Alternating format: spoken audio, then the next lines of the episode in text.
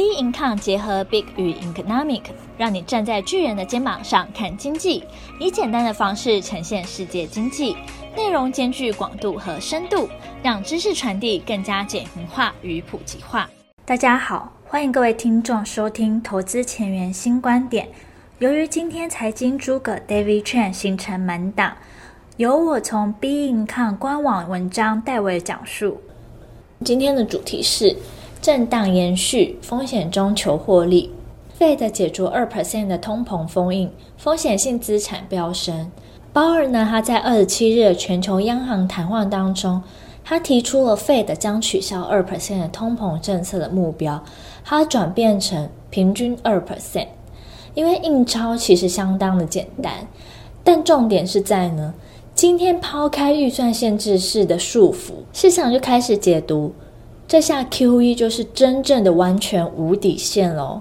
美股也因为这样子不断的拉高。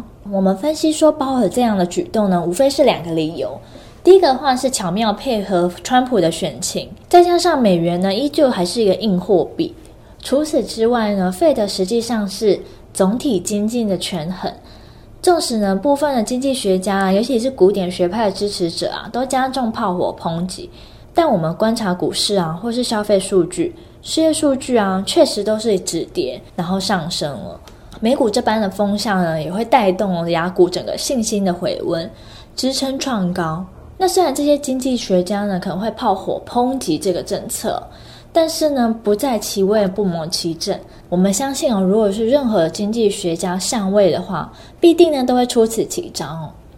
那在消费数据利多的支撑下，再加上费的政策利多，风险性的资产呢必然会往上冲，逼迫资产往此处集中。即使这个泡泡呢可能会吹得太大，大家也会担心是否会破裂。但我们认为说，行情仍然有下档在撑，震荡走高。建议投资人哦，最适合的投资策略还是活在泡泡之中，并且呢还要留意风险。并提防债市啊、黄金等趋势的变化。那美股上冲中最强悍的当然就是市值的龙头 Apple，它算是领头的科技股。但也幸好是 Apple 来领头，因为它是硬体的实质产出。如果是 Facebook 啊或是 Google 这些几乎是网络服务商，那涨势可能会显得比较虚一些。虽然整体指数向阳，一片安详和乐，但一定要仔细看，像实体通路啊或是传统制造业。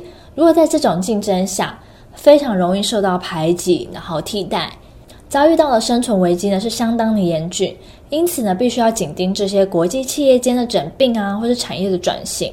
实体经济呢，没办法跟上，Fed 呢只手遮天强涨，终究呢是无法抵挡下跌修正的。那我们接下来呢，来谈台股。我们观察到呢，台股近来每日的上档压力都很沉重，投资信心不足。纵使呢美股拉抬台股上涨，但接近一万三千呢，更是价涨量缩的严重背离。事实上，法人间呢你丢我捡，没有明确的多空目标，资金是不断的在轮动的。也就是说，虽然联发科为核心的华为风暴，到台积电等主流半导体类股呢，它也是乏力的状态，让众多的投资人有些担忧跟恐慌。但事实上呢，这不就符合财经诸葛 David Chan 啊，在上周啊一直不断期盼、一直不断预测所讲的台股修正未接到与美股相同。将时间拉长来看，这就是一个月以上的高档震荡格局，目前仍持续之中。我们研判现阶段的行情震荡，随消息面及短线上会有摇摆，确实难以操作，容易混淆。建议投资人多向专业机构学习、讨论、请教。风险性资产资金配置呢，不需要 all in，也不需要恐慌。风险之中呢，求获利是要认清趋势，短线偏空不做空，等待拉回支撑即可。